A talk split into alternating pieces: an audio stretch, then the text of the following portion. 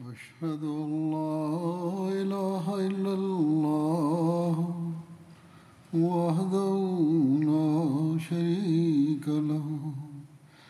وأشهد أن محمدا عبده ورسوله. أما بعد فأعوذ بالله من الشيطان الرجيم. بسم الله الرحمن الرحيم. الحمد لله رب العالمين. الرحمن الرحيم. مالك يوم الدين.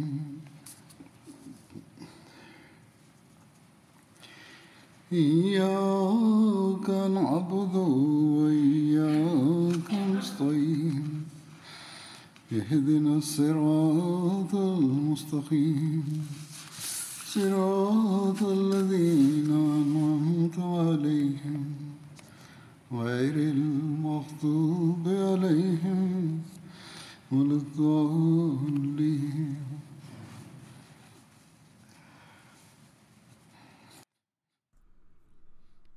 Le 20 février de chaque année, nous organisons des conférences sur la prophétie, sur le Maoud, sur le réformateur promis, et nous commémorons ce jour.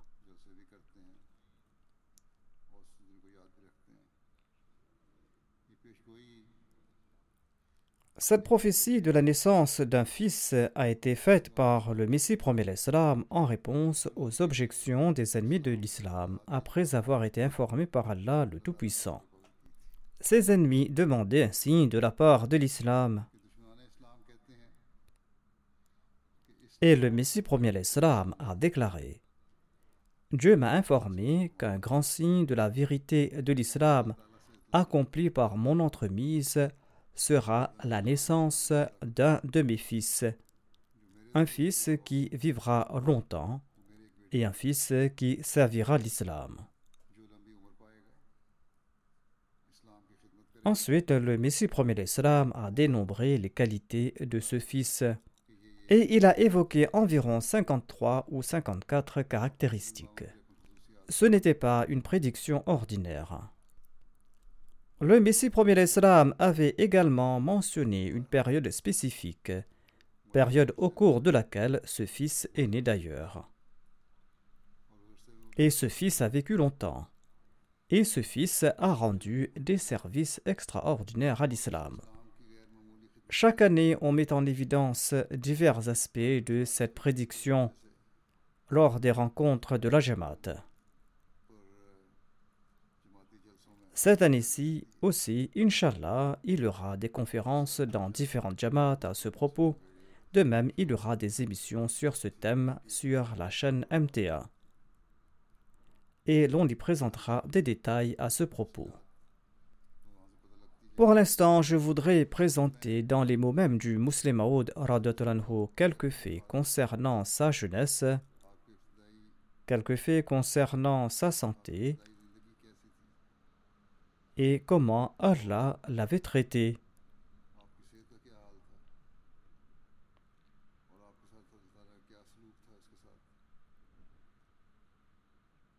Je présenterai quelques références à ce propos.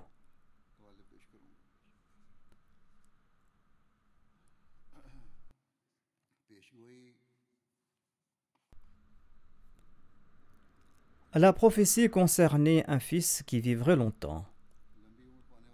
La prophétie disait que cet enfant vivra longtemps.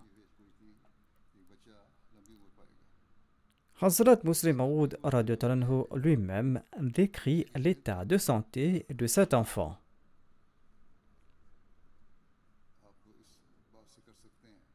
Il décrit ainsi son état de santé. Il déclare donc Ma santé était très mauvaise durant mon enfance. J'ai attrapé une coqueluche. Ensuite, ma santé s'est détériorée, tant et si bien qu'à l'âge de 11 ou 12 ans, j'étais entre la vie et la mort. Et l'on pensait généralement que je ne vivrais pas longtemps. Entre-temps, mes yeux ont commencé à me faire souffrir. Elle était si malade que j'avais presque perdu la vue d'un œil. C'est-à-dire que j'avais presque perdu la vue d'un œil.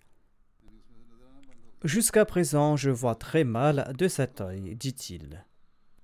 Il ajoute Et en grandissant, j'ai attrapé une fièvre qui a duré pendant six ou sept mois consécutifs. Et j'étais également atteint de tuberculose. C'est-à-dire qu'il était un tuberculeux. Et c'était pour ces raisons que je ne pouvais même pas étudier régulièrement. Il ne partait pas à l'école. Hazrat Muslim Maud prononçait ce discours à Lahore. Il déclare Il y avait le maître Fakirullah Saheb qui a un pavillon dans le quartier Muslim Town de la ville de Lahore. Il enseignait les mathématiques dans notre école. Il s'est plaint une fois à mon sujet auprès du Messie premier l'Islam en disant que je ne savais pas lire et que j'étais souvent absent de l'école. Le musulman déclare Je craignais que le Messie premier l'Islam allait se fâcher. Mais le Messie premier l'Islam a déclaré Cher maître, sa santé est très fragile. Je suis ravi de vous entendre dire qu'il part quand même de temps en temps à l'école et que quelques leçons lui tombent dans l'oreille. Ne le forcez pas trop. Je me souviens que le Messie promet l'Islam avait aussi déclaré Croyez-vous qu'il doit apprendre le calcul parce qu'il doit un jour ouvrir une épicerie? Tel était l'état de santé du musulman Maud et ses études. Qui peut garantir sa longévité dans une telle situation? La prophétie n'annonçait pas uniquement la longévité du Fils promis, mais disait aussi qu'il sera pétri de connaissances spirituelles et mondaines. En pareille situation, qui peut dire qu'il obtiendra également cette connaissance? En tout cas, le musulman Maud déclare que le Messie premier l'Islam a dit qu'il lui suffirait d'apprendre le Coran et les hadiths. Il ajoute Ma santé était si mauvaise que j'étais complètement incapable d'acquérir quelque connaissance de ce monde. Il déclare que j'étais incapable d'apprendre quoi que ce soit à l'école. Ma vue était d'ailleurs faible et j'ai échoué aux examens primaires, intermédiaires et les examens d'entrée. Je n'ai passé aucun examen, mais Allah avait annoncé que je serais pétri de connaissances séculières et spirituelles. Malgré le fait que je n'avais acquis aucune connaissance profane, Allah m'a fait écrire des livres si grandioses que le monde s'en étonne et le monde est contraint d'admettre qu'on ne peut rien dire de plus sur l'islam. Il déclare Je viens d'écrire une partie du commentaire du Saint-Coran sous le nom du Tafsir Kabir. En lisant cette exégèse, même de grands opposants de la communauté ont avoué qu'aucune exégèse de ce calibre n'a été écrite jusqu'à ce jour.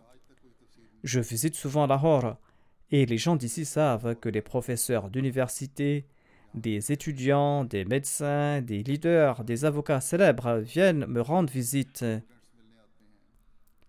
Toutes ces grandes personnalités me rendent visite. Et à ce jour, j'ai réduit au silence tout grand érudit ayant émis quelques critiques contre l'islam ou contre le Coran.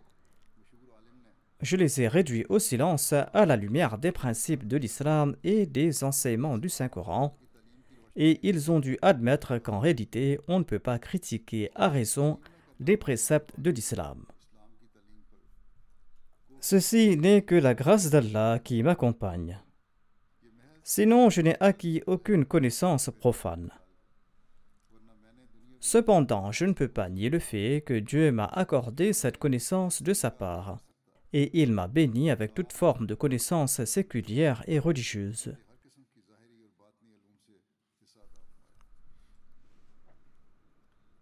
Il explique ensuite comment Allah lui a octroyé ses connaissances d'ordre spirituel et séculier.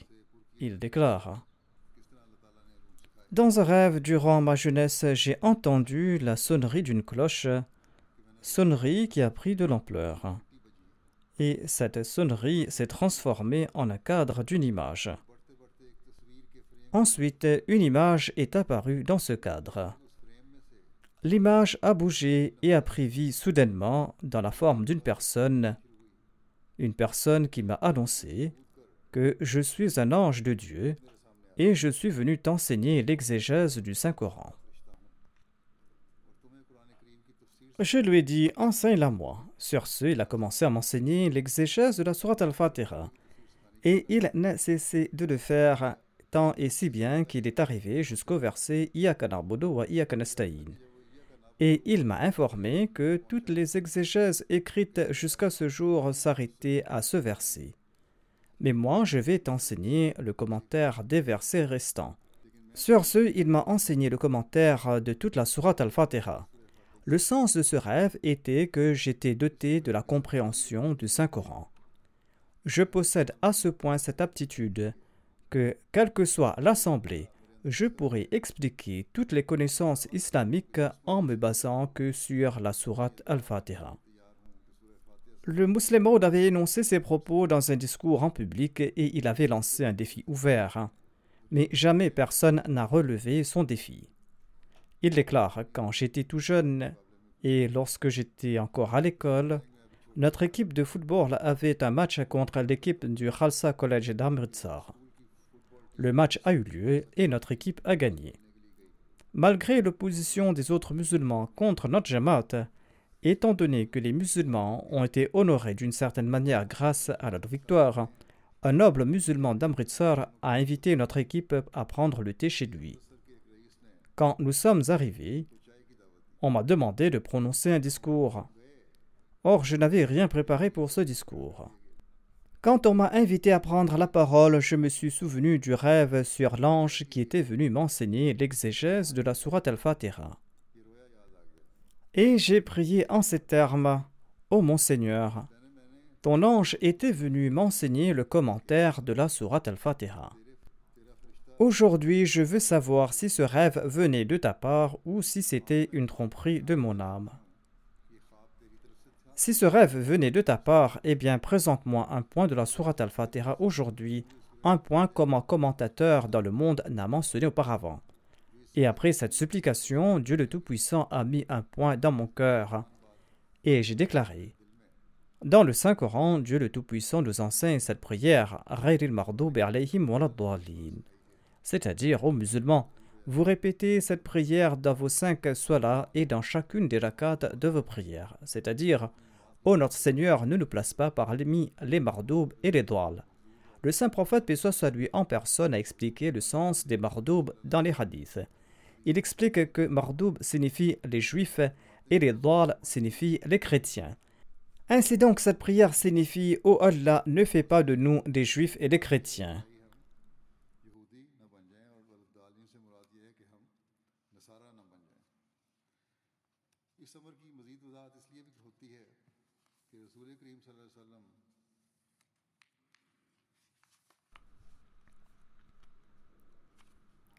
Cette explication est d'autant plus pertinente car l'envoyé d'Allah lui avait dit qu'un Messie apparaîtra dans cette communauté. Ainsi, ceux qui le rejettent deviendront inévitablement des Juifs. D'autre part, il avait également dit que le christianisme gagnera d'importance et à une époque, les gens se convertiront au christianisme afin de se faire respecter dans la société ou pour trouver un emploi ou pour avoir un gagne-pain. Ou par mégarde et sans comprendre les enseignements de leur religion, ils vont accepter le christianisme. Or, il est étrange que la sourate al-Fatiha ait été révélée à la Mecque à une époque où ni les chrétiens ni les juifs étaient les plus grands opposants de l'islam. À l'époque, c'étaient les polythéistes de la Mecque qui étaient les plus grands opposants de l'islam. Mais Dieu ne nous a pas enseigné la prière. Ose notre Seigneur, ne fais pas de nous des idolâtres. Mais Dieu nous a enseigné cette prière, ne fais pas de nous des juifs et des chrétiens. Il est évident qu'à travers cette sourate, Allah avait prédit que les adorateurs d'idoles de la Mecque seraient anéantis pour toujours et que leurs noms et leurs symboles disparaîtront à tout jamais. Donc il n'est pas nécessaire d'enseigner aux musulmans des prières à leur sujet. Le judaïsme et le christianisme, où tous deux demeureront, et il vous faudra toujours prier pour éviter leurs tentations. Quand j'ai terminé ce discours, certains grands nobles m'ont approché et ils m'ont dit Vous avez bien étudié le Saint-Coran. C'est la première fois que nous avons entendu ce point de toute notre vie. En effet, regardez tous les commentaires, aucun exégète du Saint-Coran n'a énoncé ce point jusqu'à ce jour. Or, j'avais environ 20 ans à l'époque lorsqu'Allah m'a révélé ce point. Ainsi donc, Allah m'a octroyé la connaissance du Saint-Coran à travers son ange, et il a créé en moi cette aptitude. À l'instar de quelqu'un qui obtient la clé d'un trésor, je possède la clé de la connaissance du Saint-Coran. J'ai pu démontrer les excellences du Saint-Coran à tout érudit qui s'est présenté à moi. Ceci est la ville de Lahore. Il prononçait ce discours à Lahore. Il y a son université, il y a ses facultés. Il y a de grands érudits qui se trouvent en ces lieux. Je demande à tous de venir devant moi en tant qu'expert dans quelque domaine que ce soit. Je demande à n'importe quel scientifique ou professeur de se présenter à moi et d'attaquer le Saint-Coran avec son savoir. Je pourrai, par la grâce de Dieu, lui offrir une telle réponse que le monde reconnaîtra que j'ai bel et bien répondu à son objection et j'affirme que je lui répondrai grâce à la parole de Dieu, et je pourrai répondre à ses objections et les rejeter grâce au verset du Saint-Coran. Cet incident a eu lieu lorsqu'il avait 20 ans, comme l'a expliqué le Muslim Aoud, et sa foi en Dieu était parfaite à l'époque. Mais à quel âge a-t-il reçu cette foi parfaite? Le Muslim Aoud lui-même l'explique. Ceci démontre également qu'Allah le Tout-Puissant le préparait à être le musulman depuis son enfance.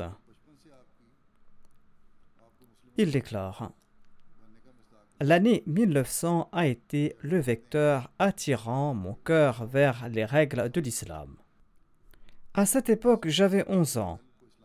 Quelqu'un a porté un djubba ou une robe pour le Messie premier l'islam, et ce djubba était fait de tissu imprimé.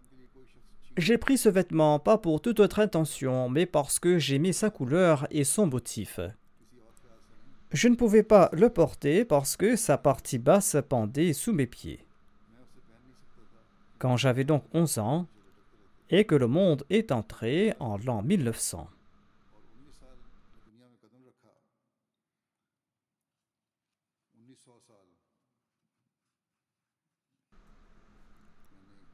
C'est-à-dire quand le monde est entré en l'an 1900, je me suis posé la question de savoir pourquoi je crois en Dieu et quelles étaient les preuves de son existence. Je n'arrêtais pas de penser à ce problème jusqu'à tard dans la nuit. À 22 ou 23 heures, mon cœur a finalement rendu le verdict que Dieu existe. C'était un moment de grande joie pour moi.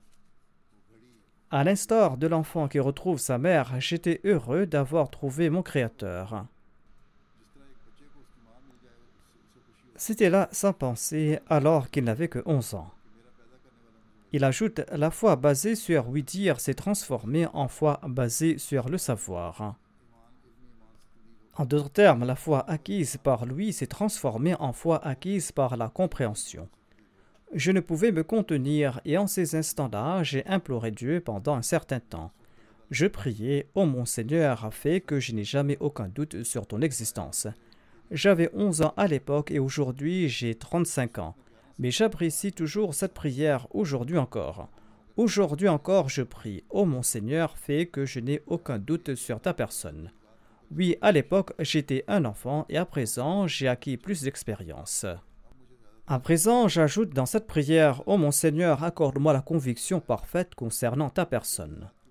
En tout cas, dit-il, je suis parti loin, je retourne vers le sujet initial. Je disais donc que j'avais demandé qu'on m'offre un djubba du Messie premier l'Islam.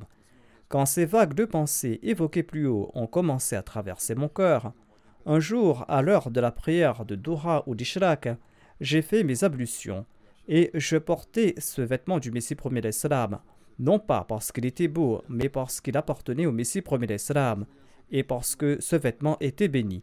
C'était le premier sentiment dans mon cœur quant à la sainteté du messager de Dieu. Ensuite, j'ai fermé la porte et j'ai accompli des prières volontaires, les yeux en larmes. Ailleurs, il explique comment, à l'âge de 11 ans, il a reconnu Dieu. Il déclare J'avais 11 ans lorsqu'Allah, de par sa grâce, m'a accordé l'occasion de transformer ma croyance en foi. Après la prière de Maghrib, je me trouvais chez moi lorsque cette question m'a traversé l'esprit. Suis-je Ahmadi car le fondateur du mouvement Ahmadiyya est mon père ou bien suis-je Ahmadi parce que cette communauté est véridique et qu'elle a été fondée par Dieu? Lorsque cette question m'a traversé l'esprit, j'ai décidé de ne pas sortir qu'après avoir réfléchi à ce propos. Et si ma réflexion me poussait à conclure que l'Ahmadiyya n'est pas vrai, eh bien je ne rentrerai plus dans ma chambre et je sortirai à travers la cour. Telle était la réflexion de cet enfant âgé de 11 ans. Il ajoute Après cette décision, j'ai commencé à réfléchir et, de manière naturelle, différentes preuves me sont venues à l'esprit, des preuves que je défiais. J'avançais une preuve que je réfutais, ensuite j'avançais une autre preuve que je contestais, ensuite je présentais une troisième preuve que je réfutais. Jusqu'au moment où cette question m'est venue à l'esprit. Le saint prophète Mohammed, paix lui, était-il un prophète véridique de la part de Dieu? Et est-ce que je le considère véridique parce que mes parents croient qu'il était véridique? Ou est-ce que je le crois en raison des preuves qui m'ont prouvé qu'il est véridique et qu'il est un prophète d'Allah? Lorsque je me suis posé cette question, j'ai pris cette décision de la répondre et par la suite, je me suis posé tout naturellement la question au sujet de Dieu. Et je me suis demandé si je croyais en Dieu en raison de mes croyances ou bien parce que j'avais découvert cette vérité, notamment que ce monde a été créé par Dieu. J'avais donc également réfléchi sur cette question au sujet de l'existence de Dieu, et mon cœur a tranché que si Dieu existe, eh bien en ce cas, le saint prophète Mohammed soit lui est un prophète véridique, et si le saint prophète soit lui est un prophète véridique de Dieu, eh bien le Messie promet l'Islam est également véridique. Et si le Messie promet l'Islam est véridique, l'Ahmadiyya est également véridique. Et s'il n'y a pas de Dieu en ce monde, eh bien aucun d'entre eux n'est véridique. Il ajoute J'ai décidé donc de répondre à cette question ce jour-là. Et si mon cœur conclut qu'il n'y a pas de Dieu, eh bien je vais quitter aussitôt ma maison. Il ajoute Après avoir pris cette décision, j'ai commencé à réfléchir et j'ai continué à le faire. En fonction de mon âge, j'étais encore très jeune. Je n'ai pas pu trouver une réponse raisonnable, mais en dépit de cela, j'ai continué à réfléchir jusqu'au point où mon cerveau était fatigué. Et c'est là que j'ai regardé vers le ciel, et il n'y avait aucun nuage cette nuit-là. Voilà donc comment Allah souhaitait le guider. Il ajoute Le ciel était sans nuages et les étoiles brillaient de toute leur splendeur. Quelle autre vision pouvait être plus plaisante pour un cerveau fatigué? J'étais fatigué et je contemplais le ciel et j'appréciais les étoiles. J'ai commencé à regarder de plus près ces étoiles tant et si bien que je me suis perdu en elles. Après quelque temps, lorsque je me suis repris et que je pouvais réfléchir de nouveau, je me suis dit que ces étoiles sont très belles. Mais que se passera-t-il après leur disparition? Mon cerveau a répondu qu'il y aura d'autres étoiles après celle-là. Ensuite, je me suis demandé qu'est-ce qu'il y aura après celle-là? Mon cerveau a répondu qu'il y aura d'autres étoiles après celle-là. Ensuite, je me suis dit mais qu'est-ce qu'il y aura après? Et j'ai reçu la même réponse de mon cœur. Et mon cœur a dit qu'il y aura d'autres étoiles. Et je me suis dit, eh bien, comment cela est-il possible qu'il y ait une deuxième série d'étoiles après la première, ensuite une troisième après la deuxième série d'étoiles et une quatrième série d'étoiles après la troisième série d'étoiles? Est-ce que cela ne va pas s'arrêter jamais? Et s'il a une fin quelque part, eh bien que se passera-t-il après? Cette question laisse stupéfaite de nombreuses personnes et elles se demandent que signifie que le fait que Dieu n'a aucune limite et que Dieu est éternel? Il doit certainement y avoir une limite quelque part. Cette même question a émané de mon cœur au sujet des étoiles et je me suis demandé si elles avaient une fin ou non. Si elles avaient une fin, eh bien que se passera-t-il après? Et si elles n'ont pas de fin, eh bien comment cela peut continuer sans fin? Lorsque ma réflexion a atteint ce point, eh bien je me suis dit que cette question, que Dieu a une limite ou pas, est une question tout à fait futile. Laisse la question de la personne de Dieu. Que vas-tu dire à propos de ces étoiles qui sont devant toi? Si nous disons que ces étoiles ont une limite, eh bien une chose limitée est celle qui est suivie d'une autre. Eh bien cette question sera si elles ont une limite, qu'est-ce qu'il y aura après ces étoiles? Et si nous considérons que ces étoiles n'ont aucune limite, eh bien l'homme peut accepter que ces étoiles ne connaîtront aucune fin. Pourquoi ne peut-il accepter que Dieu n'a aucune fin? Et c'est là que mon cœur s'est exclamé, en effet Dieu existe, car il a fait en sorte que la nature soit sujette à la même objection qui est faite à son égard. Et Dieu nous a enseigné que si, en me considérant comme immortel, vous soulevez ces objections, eh bien, quelle est votre réponse au sujet de ces objets qui vous sont visibles? Alors que cette objection que soulevez contre ma personne s'applique à ces objets et vous n'avez aucune réponse. En effet, les gens disent sans aucune réticence qu'ils ne comprennent pas que Dieu soit sujet à aucune limite. Le musulman déclare que lorsque l'existence de Dieu était manifeste pour moi à travers cette preuve, eh bien, la véracité du saint prophète Mohammed lui et du Messie promet était également devenue manifeste. Il s'agit donc d'une preuve que Dieu lui avait accordé ses connaissances de sa part. Dieu a fait naître ces questions dans le cœur d'un enfant et il l'a guidé pour trouver ses réponses. Quelle était l'opinion du premier calife de la communauté au sujet du musulman Grâce à ces déclarations du premier calife de la communauté, on pourra comprendre qu'il était d'opinion que cet enfant sera le musulman ou le réformateur promis. Le musulman lui-même relate J'avais lancé le journal Tashizul Azran avec quelques amis, et dans le tout premier numéro, j'avais écrit un article pour faire connaître le but de ce journal. Le premier calife de la communauté a fait de grands éloges de ce premier article au Messie premier l'Islam, et il a dit au Messie premier l'Islam qu'il devait certainement le lire. Le Messie premier l'Islam a fait apporter une copie du journal à la mosquée Mubarak, et il avait demandé peut-être à Molvi Muhammad Ali de lui en faire la lecture. Le Messie premier l'Islam était lui aussi content de ce que j'avais écrit. Le premier calife de avait certes fait les éloges de mon article auprès du Messie premier l'Islam, mais lorsque je l'ai rencontré en privé, il m'a dit Bien, ton article était certes très bon, mais je ne suis pas satisfait. Tu n'as pas fait honneur à ce dicton de notre pays, notamment que le chameau vaut 40 roupies et le petit du chameau vaut 42 roupies. C'est-à-dire le petit du chameau vaut 2 roupies de plus que son parent. Tu n'étais pas à la hauteur de ce dicton, a dit le premier calife. Le musulman a déclaré que je ne connaissais pas la langue punjabi et je n'ai pas compris ce dicton. Sur ce, il m'a dit Peut-être que tu n'as pas compris ce que je voulais dire. On dit chez nous que quelqu'un voulait vendre un chameau ainsi que le petit de ce chameau, qu'on appelle un toda de la région. Un acheteur lui a demandé le prix et il a répondu que le chameau coûte 40 roupies et le petit du chameau vaut 42 roupies. L'autre a demandé pourquoi. Le vendeur a dit que le petit du chameau est à la fois un chameau et l'enfant du chameau. Et s'adressant à moi, le premier calife a dit Tu as devant toi les écrits du Messie premier l'Islam. Tu as devant toi le Brahim Ahmadiyya, ouvrage qu'il a écrit alors qu'il n'avait aucune littérature islamique à sa disposition. Toi, tu disposais de toute cette littérature et j'avais espoir que tu allais écrire quelque chose de plus grandiose en profitant de cette littérature. Le musulman déclare qui peut présenter un plus grand savoir que celui d'un envoyé de Dieu, hormis le fait que l'on présente certaines parties du trésor caché du prophète.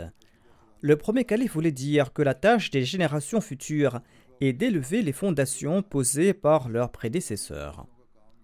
Le premier calife de la communauté Ahmadiyya connaissait l'état de santé du musulman ainsi que l'état de son savoir. Nourrir de telles pensées à son égard en dépit de sa condition démontre que le premier calife savait que cet enfant possédait les moyens pour écrire de grands articles. Le musulman Maud ajoutait C'est ainsi que les générations futures profiteront et feront profiter à leur nation les faveurs et les bénédictions divines. Mais l'on doit aussi tenter de dépasser ses aïeux en bonnes choses. Cela ne veut pas dire que l'enfant d'un voleur doit aussi commencer à voler. Il sied de ce fait à l'enfant d'un fervent adorateur de Dieu de dépasser son père.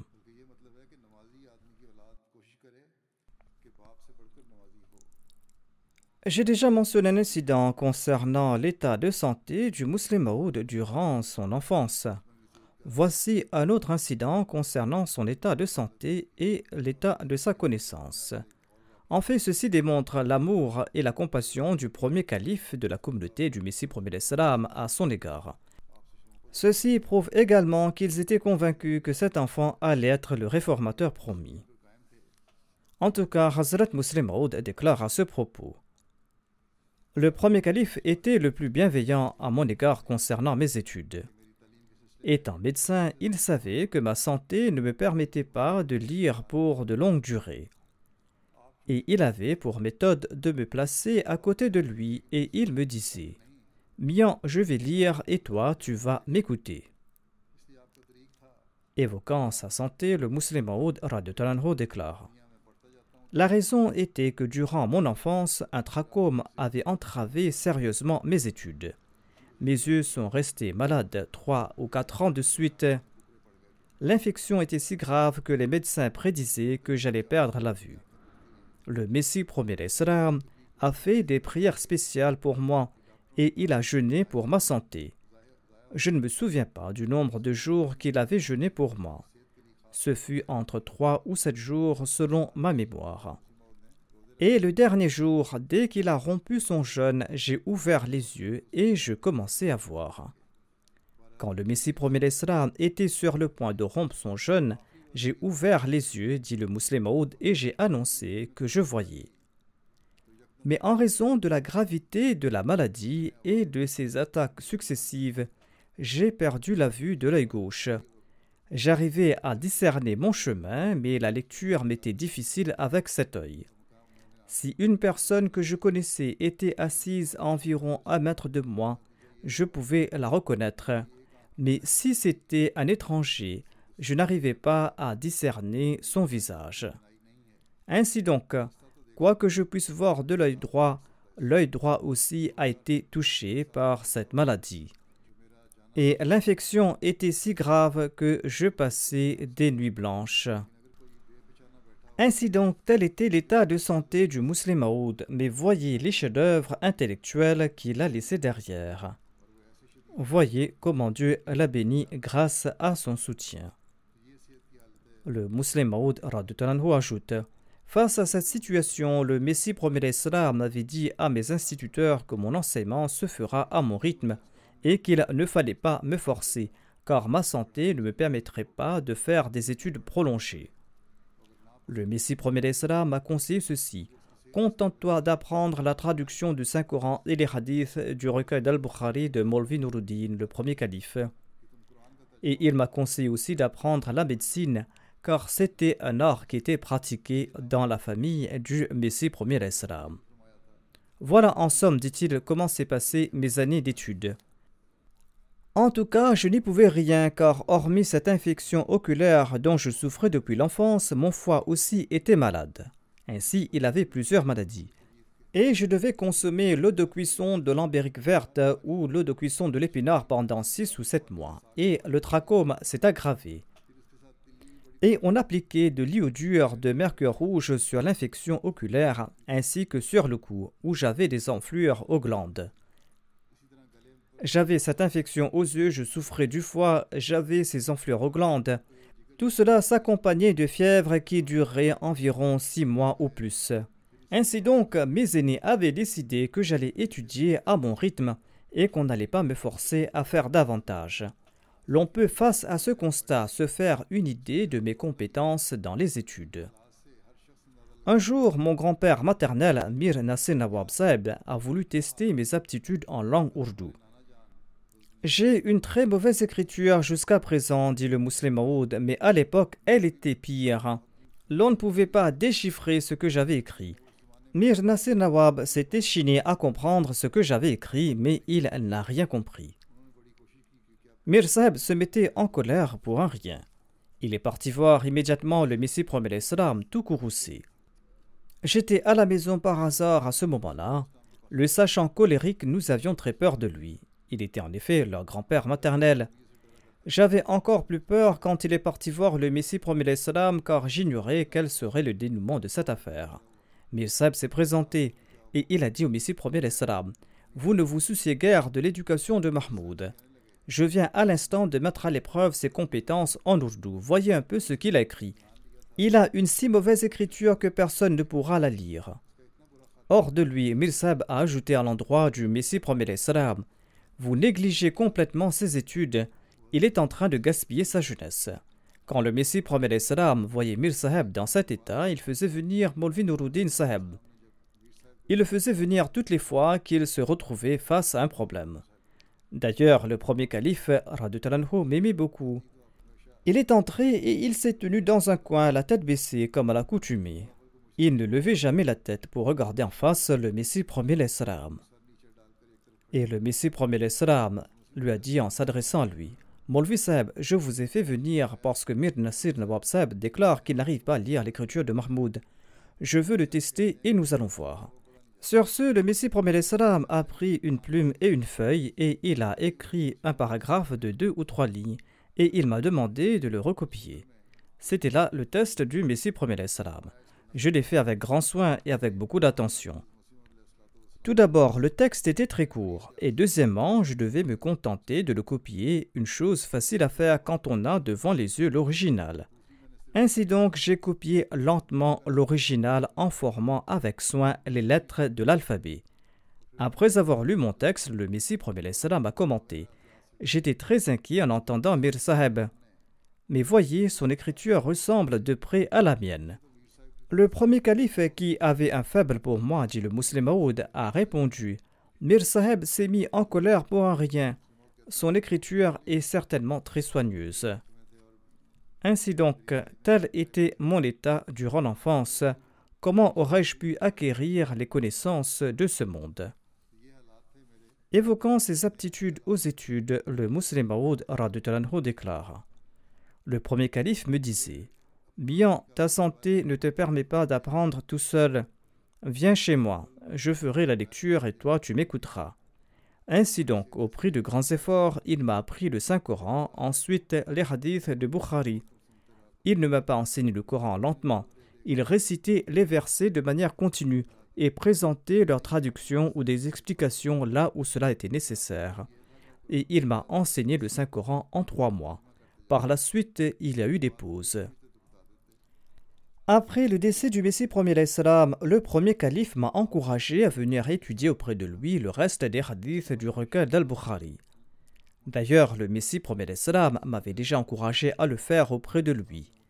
Ainsi donc, ces études avaient débuté à l'époque du Messie premier salam, quoiqu'il y a eu des pauses au milieu. Et suite aux directives du Messie premier salam, j'ai étudié aussi la médecine auprès de Molvi Nuruddin Saheb. J'ai appris la médecine et le Coran de Molvin Nuruddin ainsi que l'exégèse du Saint-Coran, exégèse qu'il avait terminée en environ deux mois. Il me plaçait à côté de lui et il me récitait la moitié ou une partie du Saint-Coran accompagnée de la traduction. Il commentait sur quelques versets. Et de même, il a terminé la lecture des hadiths du Bukhari en deux ou trois mois. Au cours du ramadan, j'avais suivi son exégèse du Saint-Coran en intégralité. Et j'ai aussi fait la lecture de quelques magazines en langue arabe. Telle était donc la teneur de mes études durant l'enfance. Hazrat Muslim Maud évoque ainsi son premier discours ainsi que l'appréciation du premier calife. Il déclare que j'ai remarqué qu'un de mes professeurs venait toujours assister à mes dars ou à mes cours. A l'inverse, chaque fois qu'un autre de mes professeurs faisait un dars, le premier professeur s'exclamait À quoi bon écouter celui-là? J'ai déjà entendu toutes ces choses auparavant. Cependant, chaque fois que je faisais un dars, malgré le fait que j'étais son élève, ce professeur avait une si haute opinion de moi qu'il s'asseyait pour m'écouter. Il disait J'écoute ces dars parce que j'apprends de lui de nouvelles significations du Saint-Coran. C'est là une grâce d'Allah qu'il accorde à des jeunes durant leur enfance des savoirs que d'autres ne peuvent même pas concevoir. En fait, Allah avait l'intention d'accomplir la prophétie du réformateur promis par son entremise, et c'est pour cette raison qu'Allah lui a accordé ce savoir. En tout cas, le musulman déclare C'était peut-être dans cette même mosquée, la mosquée Aqsa, peut-être en 1907, c'est là que j'ai prononcé mon premier discours. C'était à l'occasion de la Jalsa Salana. C'était environ un an avant le décès du Messie premier salam. Beaucoup de personnes assistaient à la Jalsa et le premier calife était également présent. J'ai récité le deuxième ruku de la Surat Luqman. Ensuite, j'ai expliqué son commentaire. Je n'avais pas prononcé le discours en public auparavant. Et je n'avais que 18 ans à l'époque.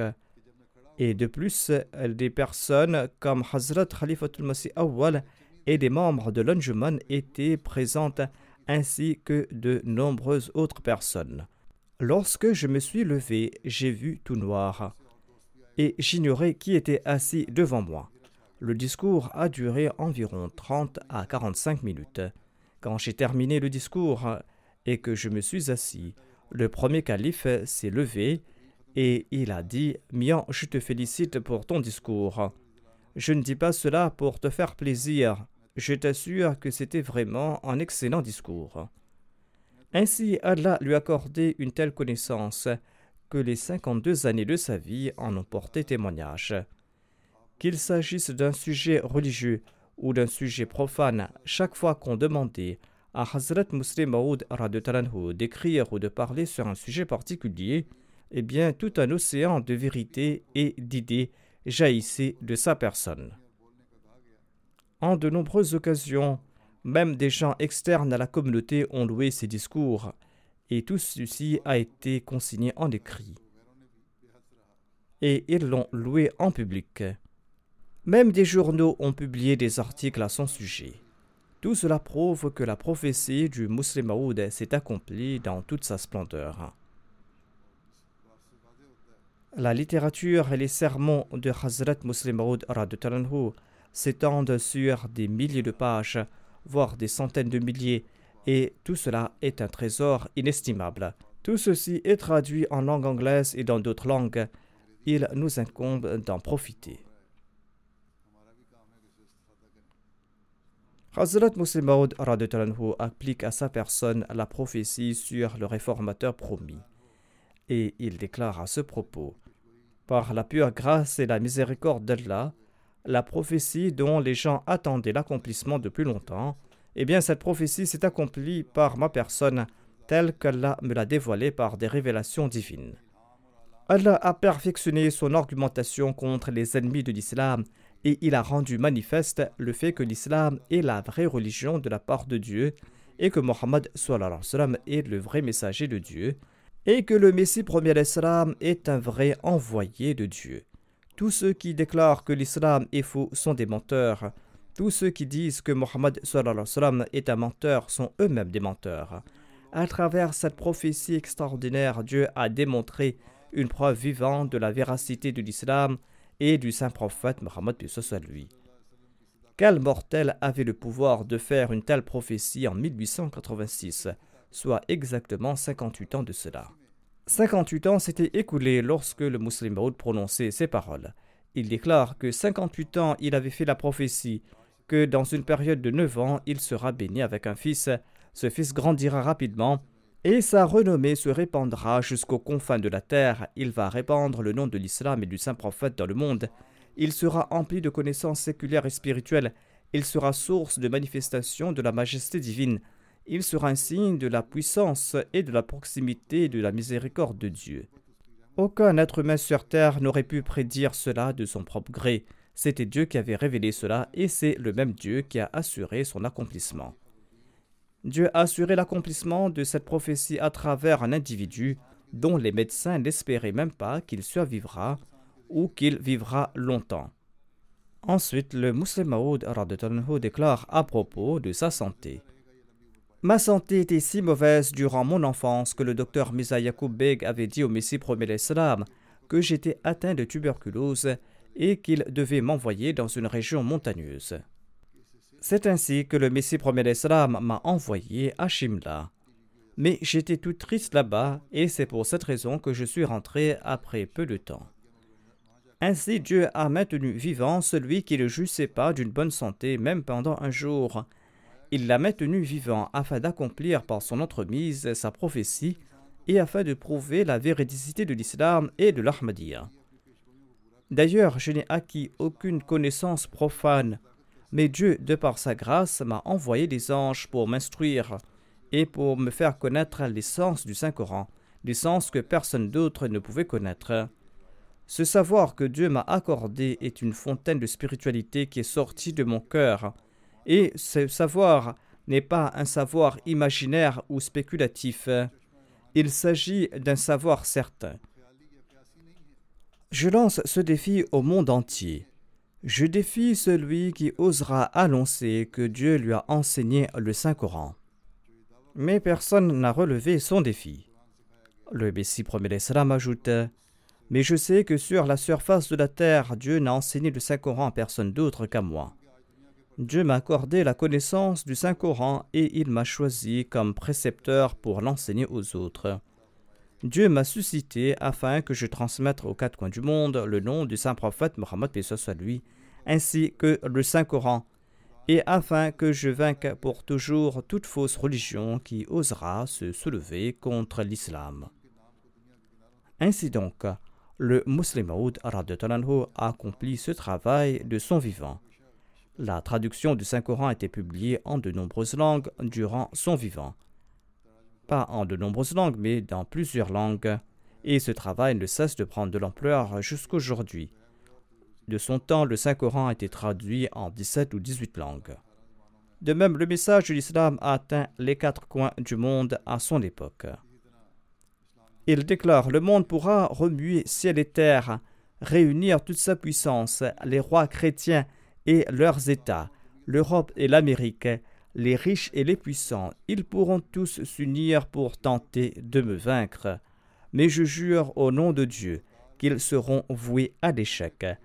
Dieu réduira à néant leurs plans et leurs subterfuges grâce à mes prières et grâce à mes plans. Dieu prouvera la véridicité de cette prophétie par mon entremise ou par mes disciples ou par ceux qui me suivent.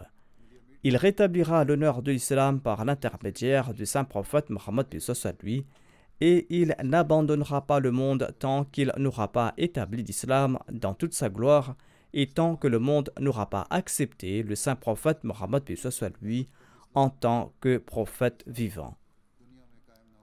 Ainsi donc, cette prophétie s'est accomplie et le musulman a vécu à son époque. Cependant, les paroles de la prophétie sont applicables même aujourd'hui. Et si Dieu le souhaite, ces paroles resteront en vigueur jusqu'à ce que la mission du Messie premier d'Islam soit accomplie et jusqu'à ce que le drapeau de l'islam flotte dans le monde entier. Ainsi donc, lors de nos conférences sur le Muslim nous devons également nous souvenir de cette prophétie et nous devons être conscients que cette prophétie nous sera bénéfique si nous gardons en vue notre objectif.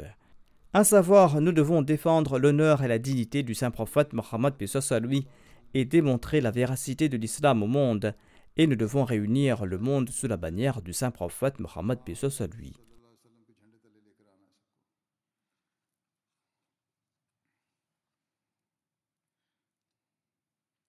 Aujourd'hui, hormis les disciples du Messie premier l'Islam, personne ne pourra à nouveau hisser le drapeau de l'islam et personne ne pourra répandre son message dans le monde.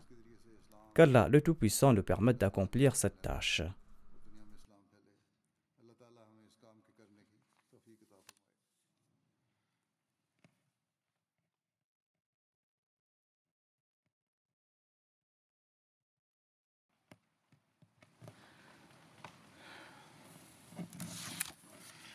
الحمد لله الحمد لله نحمده ونستعينه ونستغفره ونؤمن به ونتوكل عليه ونعوذ بالله من شرور أنفسنا ومن سيئات أعمالنا. من يهده الله فلا مضل له ومن يضلل فلا هادي له. ونشهد أن لا إله إلا الله. ونشهد أن محمدا عبده ورسوله. عباد الله رحمكم الله. إن الله يأمر بالعدل والإحسان وإيتاء ذي القربى. وينهى عن الفحشاء والمنكر والبغي يعظكم لعلكم تذكرون اذكروا الله يذكركم ودوه يستجب لكم ولذكر الله أكبر